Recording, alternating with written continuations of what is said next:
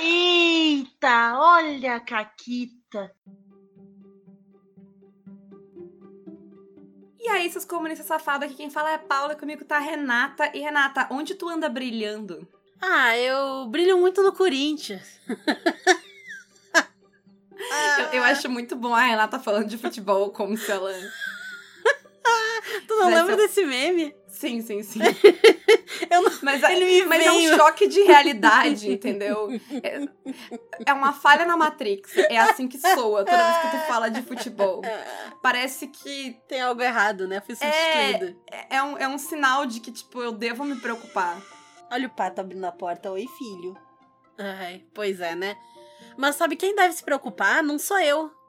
Quem deve se preocupar é a Stana. Pois é. O, o mundo dá voltas, né? A o Terra mundo, plana não gira, ela capota, né? Por quê? Na nossa mesinha de sétimo mar, em que eu tô jogando com a Helena, a Helena é uma Losejas, o que quer dizer que ela tem um pacto com um demônio, e aí eu posso fazer pedidos mirabolantes e pagar esses favores, e eu tenho essa magia e eu sou muito foda. E aí no grupo nós temos a Stana, que é a personagem da Rai. E ela, desde o começo, ficou, não, porque que horror, porque o demônio, porque não sei o que. Ah, é, né? E o demônio é a minha esposa. Tem esse detalhe. Mas ela, ela julgava muito, assim, tipo, não, porque essa coisa horrível e tal. É errado, e ela tá te usando, e ela é do mal, e tarará. E deixando claro, né? Isso tudo dentro do roleplay. Eu tava filhando, Sim, é, né? Tipo, tudo dentro da história, né? É um desentendimento entre as personagens. Que, inclusive, vocês estavam, tipo, provocando. Exatamente. Porque é divertido de ter. Exatamente. Era um, era um... Vide aonde isso vai chegar. Que, pois é, né? Era tanto um caminho natural para chegar que foi um negócio que quando eu pensei a sessão, eu tipo, pô, eu vou propor um negócio assim. E aí a, a gente chegou na sessão e a Rai disse, pô, eu tenho um negócio para propor. Era a mesma coisa. É, a gente né? propôs a mesma coisa porque era claramente o que tinha que acontecer com aquela personagem, Sim. assim. Porque o que aconteceu? A gente foi parar num lugar que tem vários desses demônios do pacto. E é um lugar, enfim, onde eles moram e tem muito conhecimento e coisas. A gente passou um tempo lá para aprender várias coisas que a gente queria descobrir sobre o mundo, as histórias das personagens, enfim, para avançar a nossa história. E durante esse tempo, a minha boneca ficou lendo, ela ficou enfiada na biblioteca lendo o tempo inteiro. Mas a personagem da Rai conheceu um demônio. E foi muito bom, porque ela veio falar com a minha personagem dizendo que ela tava amaldiçoada. Porque quando ela tava perto dele, o coração acelerava, ela ficava suada, nervosa, e ela queria. Foi uma narrativa incrível. Isso, foi muito bom. A personagem, no caso, ela é uma jovem, né? Ela tem uns 18 anos, mas ela cresceu muito protegida também, então ela tem uma mentalidade bem jovem. E aí, eu sei que, né, ok, Aí a minha personagem ainda provocou então, né? Pra quebrar essa maldição, tu tem que forçar essa maldição.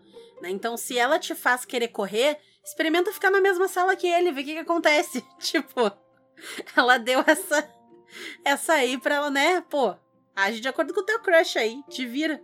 Mas de um jeito discreto, porque ela, a, a Stan, a personagem da Rai, nunca ia admitir que ela tava com um crush por um demônio.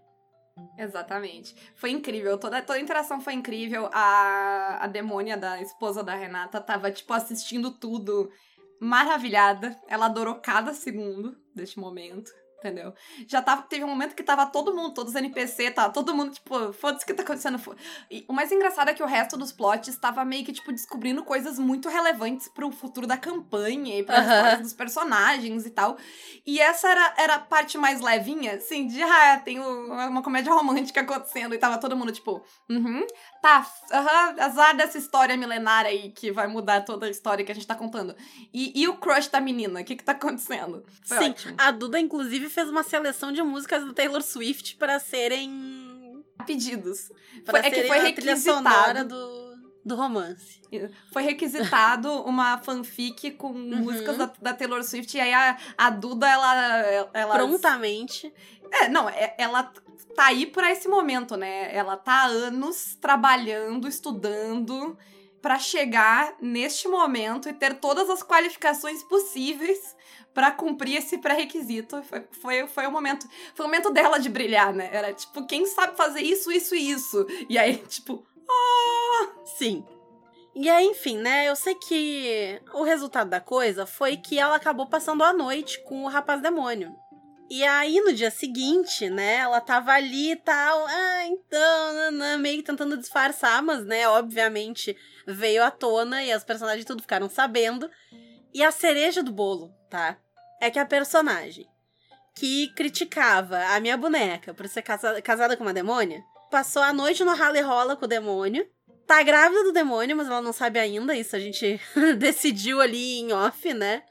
A Rai disse que seria um ótimo plot Pelo pra boneca por dela. hora, né? Que a gente, É. tinha- a gente decidiu que foi uma boa ideia. Talvez a gente mude de ideia no futuro, mas Isso. por hora a gente Mas a isso. princípio ela está grávida do demônio. E a minha personagem, a esposa da minha personagem, no fim, não é exatamente um demônio. Ela é mais um anjo caído do que um demônio. Tem outras tretas por aí.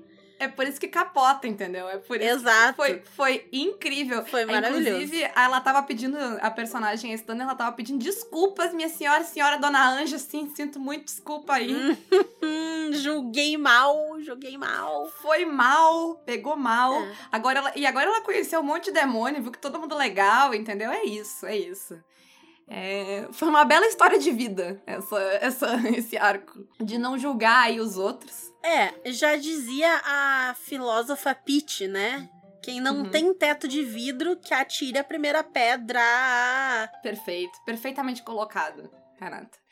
Mas o programa de hoje, ele surgiu de um papo que eu tava tendo com o Júlio no Telegram. Olha aí o Júlio começando 2024 na frente do John Wick. O John Wick não fez nenhuma pauta pro Caquitas, o Júlio tá começando a sua primeira aí. Então vamos lá, começa a contagem aí, um Júlio. Te liga, John Wick. Wick. Agora que a gente sabe desde o começo dessa rivalidade, né, a gente pode fazer essa conta até o, até o final do ano. Se alguém quiser voltar em 2023, fica à vontade, eu não vou. Mas a gente tava conversando porque saiu o financiamento com o Quick Start do City of Mist uh, medieval, que chama Legend in the Mist, tipo, a lenda nas brumas. E a gente tava batendo um papo sobre o que esperar desse sistema e tal. E eu tava falando sobre. Porque medieval fantástico não é algo que me interessa super assim. Uhum. Ainda, ainda tô desintoxicando. Mas eu tava pensando que, tipo, ah, tem duas coisas ali que, me, que talvez me interessem. Que é a ideia de um jogo medieval fantástico que desenvolva personagem e não seja ascensional. E a ideia de um medieval fantástico que, que é junto meio que com essa, mas de que, tipo, tu pode ser o menininho que pega a maçã, que é o personagem que eles colocaram de exemplo, e o guerreiro, e tu tem o mesmo poder, porque o teu poder dentro do City of Mist é tipo, tu tem o poder de protagonista, né? Tu é protagonista. Sim. Então não importa se tu é o menino que rouba maçã ou o guerreiro com a espada laser, master, blaster, vocês têm o mesmo poder de influenciar a narrativa. E aí eu tava tipo, ah, isso seria legal num jogo de medieval fantástico. Seria algo que eu não joguei em outros jogos e que talvez me interessasse jogar. E aí eu tava, ah, mas né, isso eu tô especulando, eu não faço a menor ideia do que seja o jogo, porque eu, eu nem li direito o Quick Start, não tem quase nada ainda. A especulação da especulação da especulação.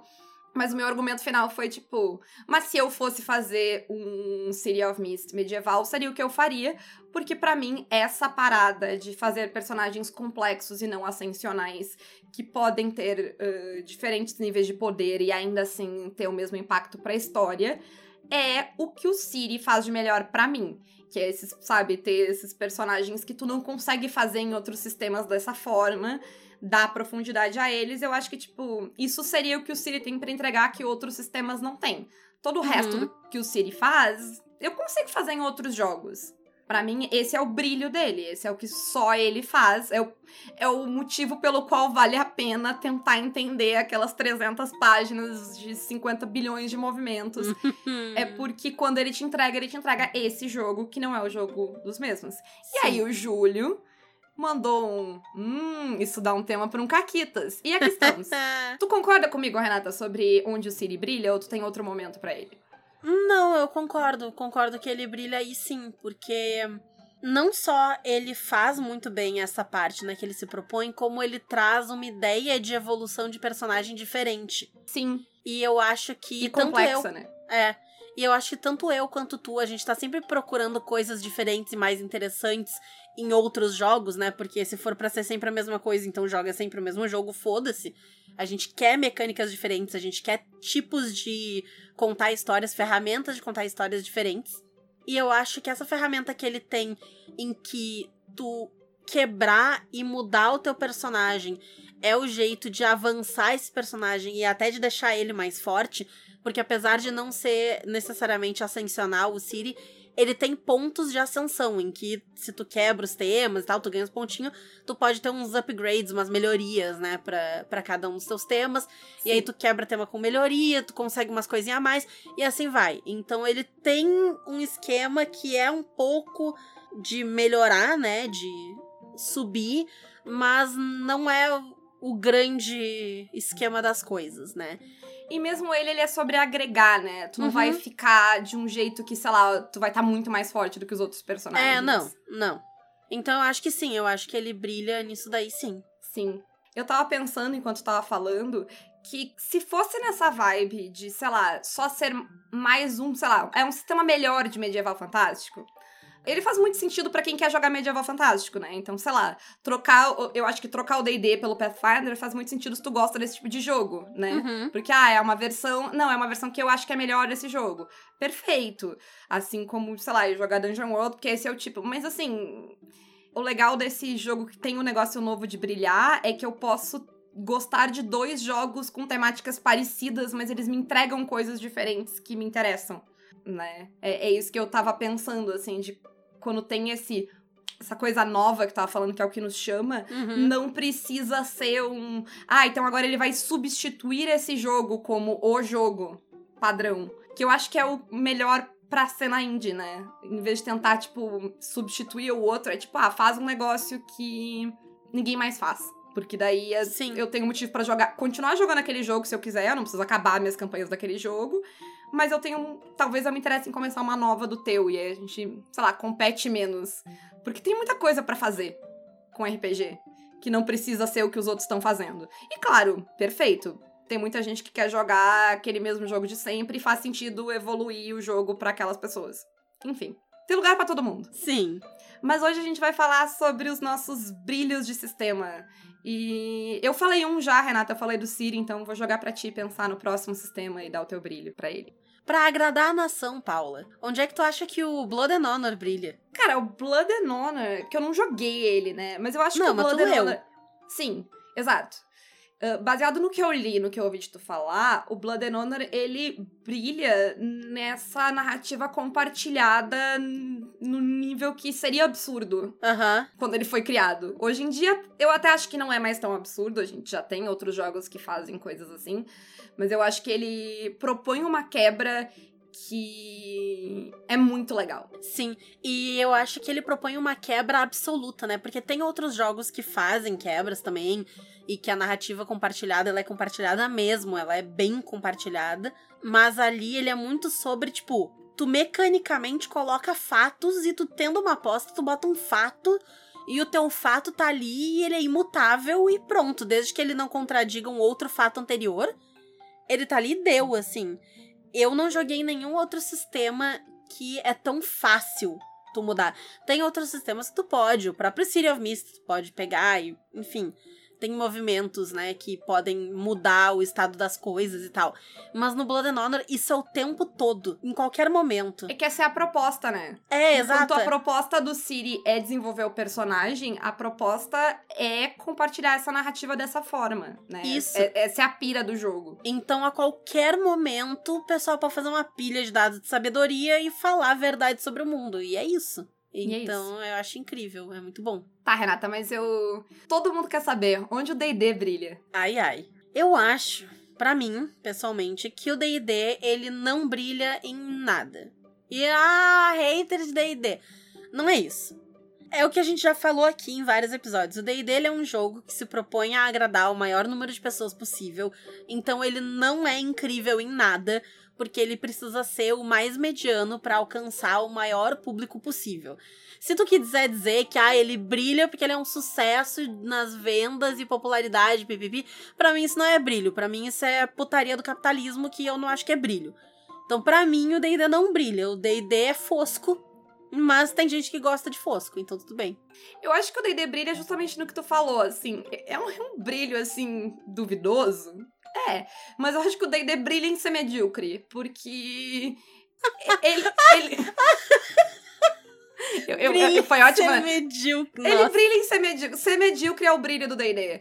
Porque ele é... E ele faz isso muito bem. Olha quanto tempo a gente jogou D&D. Justamente porque ele não era ruim o suficiente para nenhum de nós querer parar. Ele dava alguma coisinha, ele jogava alguma migalha. Mesmo pra gente que não Ai. gosta de jogar D&D, ele jogava alguma migalha e nos mantinha lá. Entendeu? Eu não acho que isso seja bom, veja bem, porque, como a Renata falou, é uma filha da putice do capitalismo tá? Mas eu acho que, assim, se a gente de deixar de lado o, o, o quão isso é algo maligno de uma empresa, a proposta dela era fazer um jogo assim, um jogo que. Ag... E eu falei medíocre no sentido de mediano mesmo, não no sentido de ruim. É um jogo que agrada um pouquinho todo mundo. E que se segura em outras coisas. Ele não desagrada ninguém, e aí ele tem essa comunidade gigante, aí ele tem essa quantidade gigante de livros e de coisas e de tudo mais. E de lore, de pipipi, de papapá. Ele tem o fandom e ele se sustenta nisso. Isso não é sem demérito. Assim, não é o mérito que eu queria para mim, mas cada um com o seu. A Wizards deve estar tá feliz. E antes que alguém chore, gente, tudo bem você jogar em D&D. Tá, tá tudo bem. O, o City of Mist tem um milhão de defeitos, o Sétimo Mar tem um milhão de defeitos, eles ainda são meus jogos favoritos, entendeu? E tudo bem, eu joguei recentemente Sétimo Mar com pessoas que odiaram jogar Sétimo Mar. E elas não acham que é um bom jogo, e eu acho que é, e a gente vive, a gente vai começar uma mesa nova, inclusive, tá tudo bem. Falando tá? de Sétimo Mar. Falando de Sétimo Mar, sim. Tá, mas me diz aí, onde é que o anos 20 brilha? Eu acho que o anos 20 brilha na temática. Em fazer a temática de um jeito simples, ele brilha em pegar uma temática que é muito específica e que joga um jogo bem fechadinho. E que por isso é muito fácil de jogar. Porque tu olha nos 20, tu entende o que, que ele quer que tu jogue e tu joga aquilo ali. Sabe? Ele vai muito direto ao ponto e ele faz muito bem. A mecânica serve muito bem aquela aquela temática dele. Apesar dela ser uma mecânica simples, como é uma temática também específica, ela não é simples, mas ela é específica, ele consegue servir ela muito bem. E aí eu acho que ele consegue tratar de temas bem densos usando aquela mecânica, justamente porque ela é muito adaptada, sabe? Ela é muito feita para aquela história. Ele não se propõe a fazer um milhão e meio de coisas, ele se propõe a fazer aquela uma coisa. E aí ele consegue fazer ela muito bem sem ser complexo. Sim. Complexo em termos de mecânica, né? Porque ele é muito complexo em vários outros termos. Eu tô falando, tipo, ele uhum. tem uma uhum. mecânica bem enxuta. Sim. Inclusive, tem uma coisa na mecânica que eu gosto muito, que eu acho que ele brilha também, que é o esquema de fazer as coisas durante a noite. Porque, para quem não conhece o Anos 20, né? A gente faz tempo que não fala dele, tem um episódio sobre, mas vou dar um, um resumão. Né? É uma coisa de tipo uma utopia que na verdade é uma distopia e tu vai descobrindo o que que tá por trás das cortinas e por baixo dos panos e é nesse esquema. E se tu tá fazendo coisas durante o dia, tu faz teste para passar, né, nas coisas que tu tá fazendo e tal, mas as consequências desses testes são, né, ok, são consequências normais. Se tu tá fazendo coisas durante a noite, tu não precisa rolar teste, porque de noite não tem, sei lá, polícia na rua, sabe? É um negócio tipo, todo mundo confia naquela utopia, então ninguém tá te observando tanto de noite. Mas ao mesmo tempo tem coisas estranhas que acontecem durante a noite, então tudo te custa ponto de sanidade para fazer de noite. Então, a noite ela é a prova de falhas, mas tu não pode fazer muita coisa durante a noite. Eu acho que ele brilha muito nisso também, porque tu tem que pensar, tipo, eu vou fazer coisas ou eu vou deixar quieto e, sei lá, tentar de outro jeito, tentar de dia, né? Porque tu tem esse preço a pagar. Então acho que ele brilha muito nisso aí também. Ela serve muito a história, né? Eu acho que essa, essa é que é a graça, assim. Sim, ele é um sistema bem simples, mas ele engloba tudo que ele precisa englobar para contar o tipo de história que ele quer contar. Isso. E ele assume muito bem uma coisa que, por exemplo, o City of Mist não assume, de que ele é feito para contar aquela história. Ele não precisa tentar contar outra. É Sim. fantástico. Sim, ele admite a sua. Né? Ele... Eu sou isso, isso aqui. Eu sou isso aqui e é perfeito porque se eu vou jogar ele, eu quero jogar aquilo ali. Eu, eu acho que é algo que mais sistemas poderiam, inclusive, tipo, ele é um sistema que, se, que reconhece o próprio brilho, né? Que talvez o Siri não reconheça. Sim. É um jogo que se conhece, né? Ele diz: não, eu vim aqui fazer isso aqui. É isso que eu faço, beleza? Beleza. E Renata, onde o Goddess brilha? O Goddess, ele brilha na dinâmica dele. Porque ele é um jogo que é muito divertido de imaginar. Quando eu tô jogando Goddess, eu tô sempre vendo a cena. Que eu acho que sempre que eu tô jogando RPG, eu tô vendo as cenas na minha cabeça. Mas no Goddess, eu vejo elas mais. Eu acho que é justamente porque ele é um jogo que se preocupa em eu dizer como é que eu tô fazendo uma ação, se eu tô fazendo ela de forma elegante, rápida, precisa. Né, né. Então eu tenho que pensar muito mais e moldar muito mais aquela ação na minha cabeça para encaixar ela num dos métodos de agir que eu tenho ali. E aí ele acaba brilhando muito nisso e ele brilha numa mesma coisa que o Rebel brilha também, porque os dois são no Queen System, né? Então vou fazer um combo de brilho aqui, que é como funciona a pilha de dados. Porque num jogo como o Sétimo Mar, quanto maior a minha pilha de dados, mais sucessos eu vou ter, né? Mais apostas eu vou conseguir somar. Então mais coisas eu vou conseguir fazer, é melhor para mim. No Queen System, não. Quanto maior a minha pilha de dados, maior a chance de eu rolar bem, sim. Mas maior a chance de sair um também. E se sair um, eu me fudi. então, sim. aumentar sim. a pilha é bom, porque te permite ter mais controles e mais vitórias, e aí tu pode agir mais. Mas também tem a possibilidade de tu rolar mais uns. E aí isso vai te fuder porque, enfim, né? Então eu acho que ele brilha nisso aí também. Em que mesmo quando tu rola aquele búzios de dado que vai um milhão de dados rolando em cima da mesa, não necessariamente vai ser bom pra ti. Tu pode rolar tudo um. E aí tu te fudeu. Sim.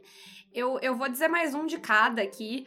O do Godas, na verdade, eu vou mais concordar contigo, mas eu tava pensando aqui quando tu tava falando que a maneira como a mecânica do, do Goddess, como a pilha de dados se forma, ela incrementa a narrativa, né? Então eu acho que é por isso que fica tão rico. Porque tu quer Sim. botar mais dado, tu quer fazer as, o jeito que tu vai fazer as coisas, tudo que tu vai mexendo ali na tua ficha, vai colocando elementos. Então, no final, a, a, a imagem grande, ela acaba ficando cheia de coisas. Sim, porque para ganhar um dado ali, tu tem que dizer que a tua personagem tava de pés descalços. Então tu vai descrever ela tirando o sapato Sim. e ela vai fazer o que com esse sapato. E aí cada detalhe, por mais que seja um detalhe mínimo, que não necessariamente vai mudar a história, ele vai colorir a história. Ele força o combeiro safado a contar a história. Porque se ele quer, Sim. tu quer combate, tu vai ter que contar a história. Tu vai ter que enriquecer a uhum. história. Então, Sim, até é mesmo é com a legal. coisa dos destinos de heroína, né? Porque tem, sei lá, Parecia que teve uma morte dramática e voltar depois de forma gloriosa. Um bagulho assim que tem numa das profissões lá. E aí tu tem que, pô, pensar em como é que tu vai fazer isso, encaixar na história e tal, para conseguir fazer o destino para ganhar um dado a mais. Então tem que estar tá sempre mexendo com isso, é muito legal. E o Rebel, além do que tu falou, e eu acho do fato de que a, a dificuldade aumenta, né? A complicação é muito maior. Uhum. Uh, pelo tipo de história e, e pelas diferençazinhas na rolagem, eu vou dizer também que a ideia da nave e de como ela te força a agir em grupo é muito legal. Eu não joguei tantos RPGs em que tu tem que agir como uma equipe, e é algo que a gente tem conversado muito sobre como muitas vezes a gente acaba jogando muito individualmente. E a mecânica da nave ali não tem como. Quando tu entra no momento que tu tá na nave, todo mundo tem que trabalhar junto, que não só é algo legal pro RPG, mas é algo legal dentro do tipo de histórias que eu queria contar dentro de, do sci-fi de navinha, né? Eu queria ser uma tripulação na nave e eu senti isso. Eu joguei pouquinho ainda, porque a gente só jogou playtest, mas uhum. deu para ter o gostinho assim deste momento que nós somos uma tripulação e a gente depende uns dos outros. Porque se não tiver todo mundo ali trabalhando junto, se combinando, fazendo as coisas ajeitadinho, vai dar ruim né? O resultado depende do trabalho em equipe. Isso é uma parada muito legal pro tipo de história. Sim. E hum, onde é que tu acha que o Castelo Falkenstein brilha? Eu acho que eu não joguei o Castelo Falkenstein e eu li faz tempo, mas eu vou juntar o Castelo Falkenstein com o Sétimo Mar porque eu acho que eles querem fazer a mesma coisa. Eu achei que tu tinha jogado uma vez. Não, mas eu acho. Eu joguei no Caquitas, né? Eu narrei no Caquitas, mas foi uma one shotzinha hum. rapidinha. Mas eu acho que ele e o Sétimo Mar. E aí tu pode me corrigir se eu estiver errada, tá? Mas a impressão que eu tenho. Que isso é uma coisa legal, né? Porque às vezes o que parece que brilha não é o que brilha quando tu joga. Uhum. Uh, então, ótimo. Eu acho que ele e o Sétimo Mar, eles se parecem num sentido de histórias de capa e espada. Que elas têm muito o momento do ahaha Tu não sabia que eu podia fazer isso. Ah, mas tu não contava com tal coisa que eu já tinha planejado antes. Ah, mas tu não contava com essa minha habilidade. Que o sétimo mar vai fazer com os pontos heróicos e com as tuas vantagens e as tuas virtudes e tararã. E o castelo Falkenstein vai fazer com a tua mão de cartas, né? Mas no fim das contas, ambos parecem uma mão de cartinhas que tu vai botar na mesa e tu não sabe qual é a mão que aquela pessoa tá segurando. Uh, então, muito me parece, assim, um jogo de carta que tu tá tentando o tempo todo surpreender e ao mesmo tempo, tipo, cuidar os teus recursos, tentar adivinhar os recursos que o outro tem e tem essa essa dinâmica de surpresa que eu acho que faz muito sentido nessas histórias de vilão, de capa-espada, de pirataria e tal, que eu acho que é, talvez seja onde eles se assemelhem. E eu acho que de formas muito diferentes eles correm para o mesmo lugar que eu gosto para esse tipo de história. Que é aquela coisa de tipo. Tu não sabe, tu nunca sabe o que tá por vir ali. A qualquer momento alguma coisa pode te tirar o chão e aí tu fica nessa. É quase uma disputa saudável de tropos de história, assim, que o vilão diz ahaha, uhum. e aí o, personagem uhum. diz ahaha, e a gente fica ali um tempinho, mas é legal. Sim, eu concordo contigo. E eu acho que eles brilham nisso de formas diferentes, porque o Sétimo Mar, ele vai brilhar nisso durante a cena. Então eu fui ali, eu montei as minhas apostas ali na né, minha pilha e tal, rolei, tenho minhas apostas. E aí, durante a cena, ah, eu vou fazer isso aqui. Ah, mas eu tenho essa virtude aqui que vai anular o que tu fez. Ah, mas eu tenho essa aqui que vai fazer não sei o quê. E Ana, e aí tu fica, né, no ahahá durante a cena. O Castelo Falkenstein, como ele funciona diferente, ele funciona mais de um jeito que tu faz, né, um teste ação a ação, tu não faz um teste para a cena. Ele é o ahahá muito mais num sentimento de jogo de carta mesmo. Que afinal, ele é um jogo de carta. Ele tem mais aleatoriedade, né? Porque tu tira a carta. Então. Claro, então... sim, sim, exatamente. E tu nunca sabe o que, que tá na mão da outra pessoa. A outra pessoa pode estar tá jogando um coringa, ela pode estar tá jogando uma carta que vale um. E tu não tem como saber. Então, às vezes, tu vai lá, tu vai jogar uma habilidade tua que tu tá apostando, e aí tu gasta um monte de carta porque tu quer fazer e tu acha que a outra pessoa jogou três cartas, meu Deus. E no fim ela somou três cartas merda e tu gastou um monte de coisa e é sobre isso. E às vezes tu acha que tu vai conseguir e tu não consegue porque a outra pessoa tinha uma carta muito melhor que tu não tava esperando que ela fosse jogar. Então eu é acho que ele imprevisível, brilha... né? Sim, é mais imprevisível. E eu acho que ele brilha muito nisso, assim, em surpreender, na tensão de saber se tu vai passar ou não. Porque se é um jogo em que tu sabe o que, que tu precisa tirar para passar, é menos tenso, porque tu, sei lá, rolou o dado, jogou a carta, então tu sabe se tu passou ou não. Ali não. Ali nunca tem um número fixo para passar. Depende do que, que a pessoa que tá narrando jogar de carta. E aí Sim. te vira. Mas é legal, né? Porque eu nunca tinha pensado nos dois como tão como parecidos. E aí, na última, quando a gente encerrou o Satimara, a gente tava conversando e eu tava tipo, nossa, é muito realmente a dinâmica do jogo de cartas. E eu, e eu acho que é pelo uhum. mesmo motivo do, do Falken, né? Ele, eles estão. E faz todo sentido, porque as histórias elas têm uma certa intersecção ali, né? O Falken não vai Sim. pra pirataria, mas ele é capa espada. Então... Ele é, ele é. Uhum. Que é, tipo, pra quem não sabe, é tipo, sei lá, Três Mosqueteiros, assim, essa história, né? Que é sempre um negócio exagerado, assim, heróico e é, cheio de ação vilãozão e, e tal. Que, o vilão que tem, um que tem o bigode comprido que ele fica esfregando a pontinha com o dedo e tal. Exato. Eu acho que faz muito sentido para esse tipo de história eh, ter essa, essa dinâmica. E eu acho que, como tu falou, tipo, eles dão uma puxadinha para cada um pra um lado, assim, ele, sabe? É meio parecido, mas também é diferente. O que é aquela parada que a gente tinha falado lá no começo. Por causa disso, tem motivo daí para te tentar jogar os dois, né? Sim. Não precisa um, ah, não, então, ah, eu quero jogar isso, eu quero jogar aquele. Não preciso jogar aquele outro, porque eles fazem a mesma coisa. Porque não é a mesma coisa. É muito difícil, eu acho, um jogo te entregar exatamente a mesma experiência, assim. Às vezes a preguiça, de, sei lá, de ler um RPG novo não justifica pela mudança. Ah, não, é muito pequena essa mudança. Ok, Sim. justo. Mas eu acho que, tipo, eu tava pensando isso quando a gente tava falando do, dos medievais fantásticos que, do nosso ponto de vista de consumidor, assim, tirando quando a gente, sei lá, só tem grana para comprar um, a gente dificilmente precisa escolher entre eles, né? Assim, de, ah, não, é tal ou tal jogo, entendeu? Esse é o novo. A gente selecionou, sabe? Quem quer isso é a Wizards, né? É o D&D, é só o D&D. Pra gente, tipo, eu, por mim pode ter vários medievais fantásticos no, no mercado. Se cada um estiver fazendo uma coisa diferente, acho ótimo. Pode ser, inclusive, que a gente chegue num tipo novo de narrativa de medieval fantástico que a gente não tinha uh, tanta antes. A gente vai expor as pessoas a outros tipos de narrativa. Acho ótimo. Sim. E diz um último aí, então. Pra terminar, não vou terminar com um sistema, eu vou terminar com uma infinidade deles. O, a, talvez a, uma das maiores caixas que tem dentro da grande caixa da RPG, que é a caixa do PBTA. Onde brilha o PBTA, Renata? Depende do PBTA, né? Começa por aí. Mas eu acho que, Sim, no geral. Mas a engine brilha na, na versatilidade dela, né? Brilha, não dá pra dizer brilha. que não. Isso é verdade. Mas eu acho que para mim, o que um PBTA brilha é justamente a capacidade dele de te fazer não depender tanto do sistema. O que, que eu quero dizer com isso? Tem muito sistema que para jogar e para jogar com um grau de sucesso bom, tu tem que conhecer a tua ficha e conhecer o sistema minimamente. Exemplo. Por exemplo, o próprio Sétimo Mar, ou Exato. o próprio D&D, ou... Né? Porque se eu não sei o que, que a minha ficha de Sétimo Mar faz, quando eu for montar minhas apostas, ali a minha pilha para as minhas apostas, eu vou rolar pouco dado. Se eu não sei o que a minha ficha de D&D é boa, eu vou acabar rolando uma habilidade merda e aí eu não vou passar no teste. Então eu tenho que conhecer um mínimo da minha ficha.